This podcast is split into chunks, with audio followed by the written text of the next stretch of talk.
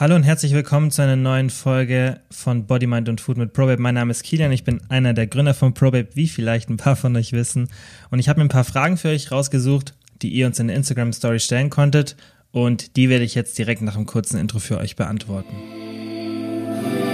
Body, Mind und Food mit ProBabe. Wir sind dein Podcast für ein gesundes Leben. Damit du in der Welt der Fitnessprogramme und Coaches nicht den Blick dafür verlierst, was dir wirklich gut tut, versorgen wir dich hier mit nützlichem Wissen und wertvollen Tipps für Körper und Geist. Viel Spaß beim Hören. Die erste Frage war, wie errechne ich selbst meine Erhaltungskalorien? Und ich beantworte euch die Frage, obwohl wir selbst eine Ernährungs-App haben, die euch die Kalorien berechnet, aber da müsst ihr verstehen, dass unsere App so viel mehr macht. Also unsere App ist nicht nur zum Kalorienzählen da oder einfach nur zum Berechnen, sondern das Besondere ist, dass wir individuell die Kalorien von euch berechnen, weil da muss man mehrere Faktoren eigentlich beachten. Man kann es aber auch simpel machen und wie man das macht, erkläre ich euch gleich. Und unsere App, das ist ein ganz, ganz wichtiger Punkt, passt im Laufe der Diät oder auch Muskelaufbauphase, was ihr halt machen wollt, aber die meisten wollen eben eine Diät machen passt die die Kalorien an. Also wir passen eure Kalorien an, weil das muss man machen. Das haben wir auch schon mal hier erklärt in der Podcast-Folge, denn die der Kalorienverbrauch verändert sich immer während einer Diät. Das sind ganz normale Stoffwechselanpassungen, die temporär sind, aber die geschehen. Und deshalb passiert es oft, dass ihr während einer Diät an so ein Plateau stoßt. Und deshalb muss man irgendwann die Kalorien verändern, sollte es aber auch nicht zu drastisch machen und sollte es einfach zu einem richtigen Zeitpunkt im richtigen Maße machen. Und genau das macht unsere ProBab App. Ihr könnt die auch mal testen für sieben Tage kostenlos. Geht einfach auf unsere Website www.probab.de. Dann könnt ihr das einfach mal testen, könnt, uns mal, könnt euch mal die App anschauen und ähm, da bekommt ihr eben auch die Kalorienzufuhr berechnet mit einer sehr komplexen Formel, sehr, sehr individuell auf euch. Aber ich möchte euch auch hier jetzt an die Hand eine Formel geben, mit der ihr extrem schnell einfach mal eure Kalorienzufuhr so ein bisschen überschlagen könnt. Und am besten, ihr sucht jetzt irgendwas zum Notieren oder ihr merkt euch das, weil die Formel wirklich einfach ist. Und zwar nehmt ihr einfach 31 bis 35 Kalorien pro Kilogramm Körpergewicht. Okay? Das heißt, ihr nehmt einfach euer Gewicht und macht dann mal 31 bis 35. Je nachdem, wie aktiv ihr seid. Wenn ihr jetzt sagt, okay, ich mache viel Sport, ja, vier, fünf Mal die Woche, macht dann noch 10.000 bis 15.000 Schritte, dann geht ihr eher auf so 34, 35 Kalorien. Ähm, wenn ihr jetzt aber sagt, hey, ich habe einen Bürojob, ich bewege mich allgemein wenig, mache vielleicht nur zweimal Sport, ja, dann macht ihr irgendwie so mal 33 Kalorien. Und wenn ihr sagt, okay, ich mache sehr selten Sport und bewege mich aktuell auch noch nicht so viel in der Freizeit, dann macht ihr eher mal 31 Kalorien pro Kilogramm und dann habt ihr ungefähr euren Kalorienverbrauch. Das ist natürlich nur ein Anhaltswert, aber das ist vollkommen in Ordnung für den Anfang und das war ja auch die Frage eben, wie berechnet man diesen? Und ich dachte mir, dass ich jetzt auch noch, wenn ich die Frage beantworte, euch kurz mal erkläre, wie sich denn euer Kalorienverbrauch zusammensetzt, weil das ist auch mal ganz interessant zu wissen, wie funktioniert das eigentlich? Also wie ergibt sich so eine Zahl? Natürlich ist jetzt diese grobe Zahl wirklich nur so ein Richtwert, aber auch wenn wir eine komplexere Formel für euch benutzen, dann teilt man das auf in mehrere Bereiche und man macht es eben in verschiedene Stoffwechselkomponenten, teilt man das auf. Das beginnt mit der Grundstoffwechselrate, nennt man im Englischen Resting Metabolic Rate, kurz RMR, also RMR. Und diese Stoffwechselrate ist im Endeffekt der Kalorienverbrauch, den ihr habt, wenn ihr komplett still liegen würdet. Wenn ihr jetzt einfach gar nichts macht, einfach nur die Grundsysteme eures Körpers wie Blutzirkulation, Stoffwechselprozesse und so weiter. Wenn das alles am Laufen ist, ihr euch aber gar nicht bewegt, dann ist das eure Stoffwechselrate. Die macht einen sehr, sehr großen Teil aus, meistens den größten Teil, außer man ist extrem sportlich aktiv, aber sonst macht die den größten Teil des Kalorienverbrauches aus. Da gehört auch Gehirnfunktion, alles Mögliche dazu. Dann gibt es die NEAT, also N-E-A-T, Non-Exercise Activity Thermogenesis, auch ein sehr langes Wort und das bedeutet einfach, das sind alle nicht Sportübungen sozusagen. Das sagt es ja auch schon im Namen Non-Exercise Activity. Und dann Thermogenesis ist eben dieser Fachbegriff ähm, dann für den Energieverbrauch sozusagen. Und das sind alle Spontanbewegungen, die ihr tagsüber habt, die nicht zum Sport gehören. Das heißt, wenn ihr gestikuliert, wenn ich jetzt die Hände beim Sprechen bewege, wenn ich mir ein Glas Wasser hole und aufstehe, wenn ich einen Spaziergang mache, wenn ich ähm, ja einfach irgend nach irgendwas greife. Alle muskulären Bewegungen, die Energie ähm, verlangen, die zählen dann zu diesen spontanen ähm, Bewegungen. Und das ist eine sehr, sehr große variable Komponente des Stoffwechsels, denn die ist sehr unterschiedlich von Mensch zu Mensch. Ihr kennt vielleicht manche Menschen, die immer sehr aktiv sind, ja, sehr unruhig sind oder ihr seid vielleicht selbst so. Ja, ähm, solche Menschen verbrauchen natürlich extrem viel Kalorien durch diese spontanen Aktivitäten und andere eben weniger. Das ist auch so ein Grund, das haben wir auch schon mal ein bisschen erklärt hier, wieso manche Menschen mehr Probleme haben beim Gewichtsverlust, weil die einfach genetisch bedingt ein bisschen lethargischer sind. Das heißt, man bewegt sich unbewusst einfach ein bisschen weniger. Das ist einfach so eine genetische Prädisposition. Und wie gesagt, fällt es halt deshalb manchen, Leute, manchen Leuten leichter, Gewicht zu verlieren als anderen. Und ja, das ist eben diese zweite Stoffwechselkomponente. Dann gibt es noch die TEA, also Exercise Energy Expenditure. Und da sind dann eben die Kalorien drin, die man durch den Sport verbraucht. Ja, und das kommt dann natürlich auch darauf an, hat man einen Sporttag oder hat man keinen Sporttag. Aber in der Regel, ähm, ja, würde ich das auch nicht so genau betrachten. Ich würde halt so einen Durchschnittswert bilden und dann im Endeffekt das auf die Woche verteilen. Ist in den meisten Fällen sinnvoller, als dass man es jetzt wirklich ähm, aufteilt, dass man an den Sporttagen mehr isst. Kann man aber auf jeden Fall machen, also spricht nichts dagegen. Aber wie gesagt, das ist so diese Aufteilung. Dann kann man theoretisch noch die Verdauungsenergie mit einberechnen, aber ich finde es sinnvoller, wenn man die in der Formel mit drin hat. Das heißt, dass man das nicht separat berechnet, aber so eine Formel ähm, selber zu machen, ist, da muss man sich schon ein bisschen auskennen. Und ja, deshalb ist diese Formel, die ich euch gesagt habe, mit diesen 31 bis 35 Kalorien, das, was ich euch empfehlen würde. Dann habt ihr auf jeden Fall mal so einen Anhaltswert. Und wie vorhin schon erwähnt, wenn ihr es genauer wollt und auch Hilfe beim Anpassen der Kalorien wollt, dann kann ich euch unsere App empfehlen, weil da schauen wir eben drüber, okay, macht es Sinn? Wir schauen einen längeren Verlauf von euren Veränderungen an. Ja, wie haben sich die Maße verändert, das Gewicht? Ihr beantwortet uns so ein paar Fragen, dass wir auch so ein bisschen die Subjektivität einschätzen können, wie sich einfach euer Körperfettanteil verringert oder eben die Muskelmasse erhöht, je nachdem, was ihr halt machen wollt. Und dann können wir euch da helfen. Und somit ja, könnt ihr trotzdem mit dieser simplen Formel das mal selbst ausrechnen und dann einfach auch mal so ein bisschen testen, ob ihr mit diesen Kalorien, die euch dann selbst berechnet, die ähm, euer Gewicht möglichst haltet. Und dann wisst ihr ja so ungefähr, ob ihr das ähm, mit der Formel schon ganz gut berechnet habt. Dann die nächste Frage: Muskelaufbau und Überschuss trotz Homeworkouts. Also ist die Frage vermutlich, ob das einfach möglich ist, dass man Muskeln aufbauen kann, ähm, ja, wenn man halt einen Kalorienüberschuss hat und dann Homeworkouts macht. Und theoretisch geht es am Anfang auf jeden Fall. Also man kann mit Homeworkouts auf jeden Fall bis zu einem bestimmten Grad Muskeln aufbauen und für die meisten reicht es dann sicher auch. Aber wenn ihr wirklich so einen Großteil eures Potenzials, was ihr an Muskelaufbaupotenzial habt, ausschöpfen wollt, dann müsst ihr zwangsweise irgendwann intensivere Sportarten machen oder mit Gewichten trainieren. Und da muss man sich halt einfach selbst die Frage stellen, wie viel Muskeln möchte man aufbauen oder zu was für einem Zweck macht man das. Ich würde euch aber generell empfehlen, dass ihr euch mal Gedanken darüber macht, einfach Krafttraining zu machen, weil sich das nicht nur positiv auswirkt auf die Muskelmasse, sondern auch auf die Knochendichte. Und diesen sehr positiven Effekt erzielt man eigentlich nur, wenn man wirklich diese schweren Loads von Gewichten hat und nicht mit einem Homeworkout. Also dieser Anti-Osteoporose-Effekt und was man da alles in der Literatur sieht, der funktioniert eigentlich nur sehr, sehr gut, wenn man eben schwere Gewichte benutzt. Natürlich sind Homeworkouts auch super, gerade fürs Kalorienverbrennen und wenn es euch Spaß macht. Aber ihr werdet halt irgendwann an einen Punkt kommen, an dem ihr keine Muskeln mehr aufbauen werdet. Die Frage ist halt, wie gesagt, wie viele Muskeln wollt ihr aufbauen? Und ähm, da, die Frage muss man sich im Endeffekt stellen. Aber man kann auf jeden Fall mit der richtigen Ernährung und Homeworkouts Muskeln aufbauen.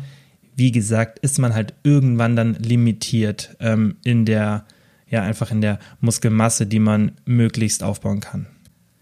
Die dritte Frage war Übertraining erkennen. Und da muss man eben auf mehrere Faktoren achten, wenn ihr wissen wollt, okay, trainiere ich gerade zu viel, da muss man nämlich auch auf die Ernährung und Stress und Schlaf und so weiter achten. Aber sagen wir jetzt mal, ihr habt wirklich ein nicht zu hohes Kaloriendefizit, also ihr macht jetzt eine Diät zum Beispiel und ja, ähm, ihr schlaft ausreichend, ihr schlaft acht Stunden pro Nacht ungefähr, ihr habt jetzt nicht zu viel Stress, beziehungsweise kompensiert den Stress und ihr habt das immer alles konstant und ihr habt ein bestimmtes Trainingsvolumen, also eine bestimmte Anzahl von Workouts, die ihr pro Woche macht. Muss es auch kein Krafttraining sein, kann auch Laufen und so weiter sein.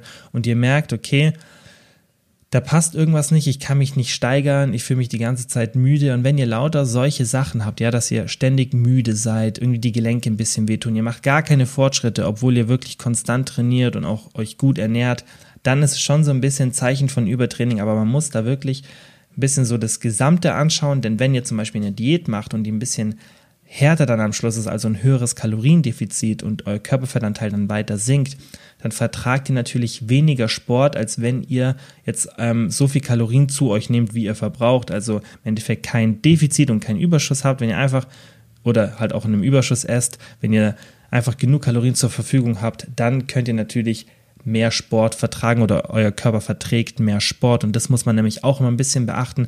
Aber so diese Symptome für Übertraining, dass man einfach zu viel macht, ist auf jeden Fall dauerhafte Müdigkeit, Antriebslosigkeit, ja, schlechte Stimmung, Schlaflosigkeit, extremer Hunger. Auf solche Sachen würde ich achten und ich würde da auch ein bisschen anders ansetzen. Ich würde da jetzt nicht so sehr auf diese Symptome achten. Das kann man dann schon auch. Aber da ist wirklich immer auch, finde ich, schwierig festzustellen, okay, kommt es jetzt von der Diät oder einfach irgendwie hat es einen anderen Grund.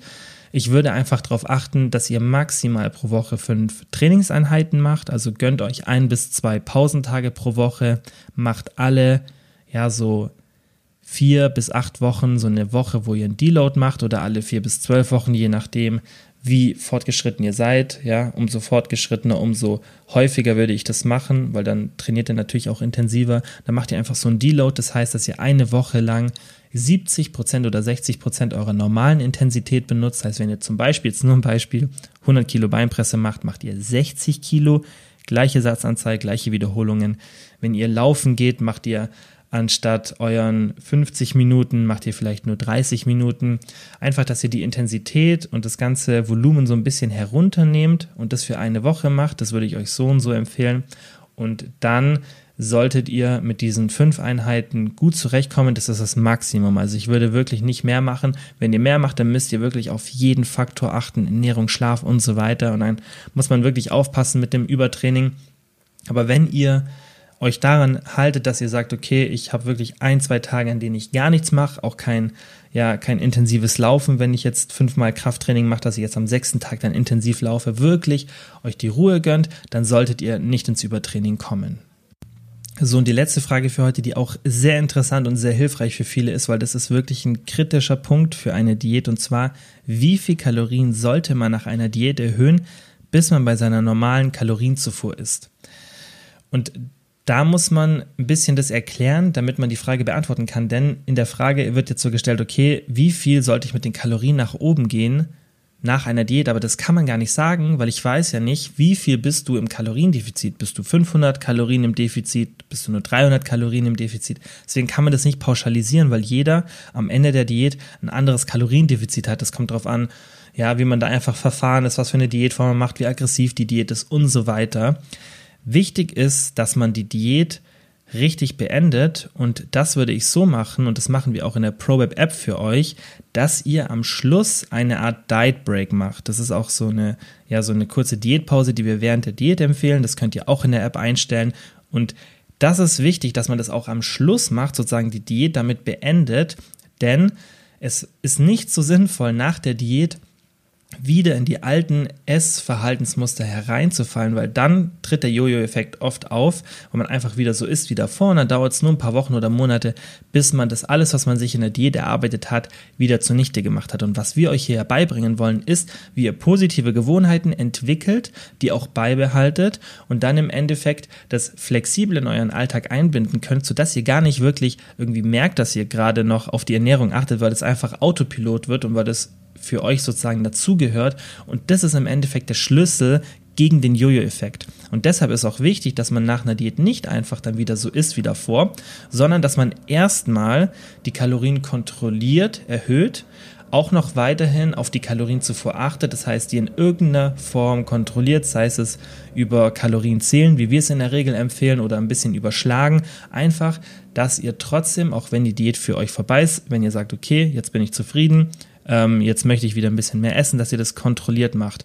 Und da würde ich euch empfehlen, hebt die Kalorien einfach auf das Niveau, was ihr an Kalorienverbrauch zum jetzigen Zeitpunkt haben müsstet. Das heißt, ihr müsst dann natürlich ausrechnen, okay, ihr habt es ja vermutlich am Anfang der Diät berechnet, okay, das ist mein Kalorienverbrauch zum Beginn der Diät und so viel müsste ich essen während der Diät, dass ich eben ein Kaloriendefizit habe und Fett verliere. Und nach der Diät wiegt ihr ja weniger.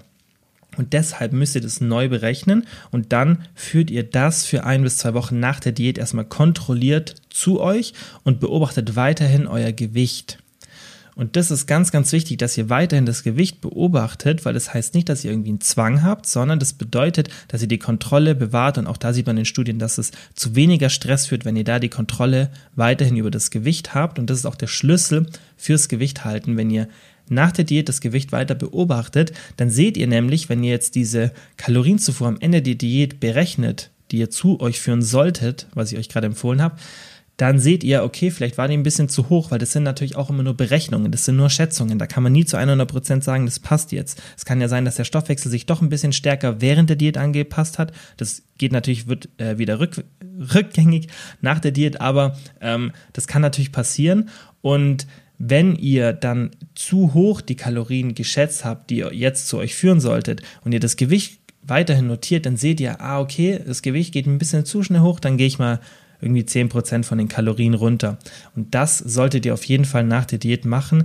Wenn ihr da Hilfe braucht, dann kann ich euch auch unsere App empfehlen, weil da schauen wir eben drüber. Wenn ihr die Diät beendet, dann könnt ihr das einfach bei uns einstellen. Dann machen wir das für euch. Wir berechnen die Kalorien, die ihr direkt danach benötigt für euch. Und wir schauen dann auch, wenn ihr uns weiterhin die Gewichtsdaten angebt und auch die Maße, dann schauen wir, okay, Passt es jetzt? Stabilisiert sich das Gewicht? Wenn nicht, dann schrauben wir in dem Maße runter, in dem es notwendig ist. Und so kann man super das Gewicht nach der Diät halten. Aber wichtig ist, wie gesagt, macht es kontrolliert, hebt die Kalorien auf das Niveau, dass ihr im Endeffekt so viel Kalorien zu euch führt, wie ihr verbrauchen solltet. Das einfach ausrechnen und dann für ein, zwei Wochen das Gewicht beobachten und dann kann man auch wieder ein bisschen entspannter beim Essen werden. Aber ich würde erstmal das ein bisschen noch wie in der Diät machen, dass ich wirklich auch sehr gut darauf achte, damit man eben diese Stoffwechselanpassungen sich wieder rückgängig machen lässt und dann sich alles so ein bisschen einfach einpendelt und dann kann man auch wieder ein bisschen entspannter werden. So, das war's für heute. Ich hoffe, die Fragen haben euch geholfen, also die Beantwortung der Fragen. Wenn ihr das nächste Mal Fragen habt, Ihr könnt es immer am Sonntag bei uns in der Story machen, dann kriegt ihr eine sehr ausführliche Antwort hier im Podcast. Und wenn ihr sonst Fragen habt, schreibt uns gerne eine Instagram-DM, da helfen wir euch auch immer. Ja, und dann sage ich wie immer vielen Dank, dass ihr zugehört habt und bis zum nächsten Mal.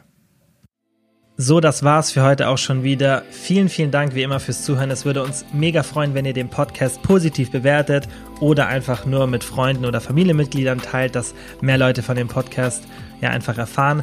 Und wenn ihr Fragen zu ProBabe habt oder unsere Hilfe wollt beim Erreichen eurer Wohlfühlfigur, dann schaut doch einfach auf unserer Website vorbei www.probabe.de. Falls ihr Fragen dazu habt, schreibt uns gerne auf Instagram eine DM oder kontaktiert uns auf den anderen tausend Möglichkeiten, die wir euch bieten, dass ihr mit uns in Kontakt tretet und dann bin ich ganz, ganz sicher, dass wir euch dabei helfen können, eure Ziele zu erreichen.